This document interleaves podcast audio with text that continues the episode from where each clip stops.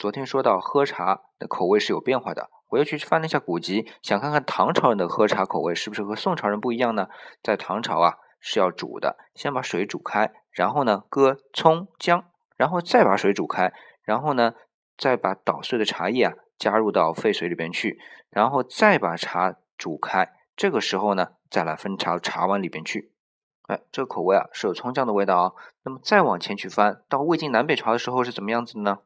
这个时候可不是搁葱姜了，是加盐，然后很容易就想到了嘛，这茶是咸的哈。哎，不知道我们现在是不是能接受茶里边又搁盐又搁葱姜的口味，肯定是我们接受不了的。但是有个词儿啊，我们今天是不是还是会用到的？那就是吃茶。那时人啊是要调味的，当然是用来吃了。我们今天啊只能是喝茶了。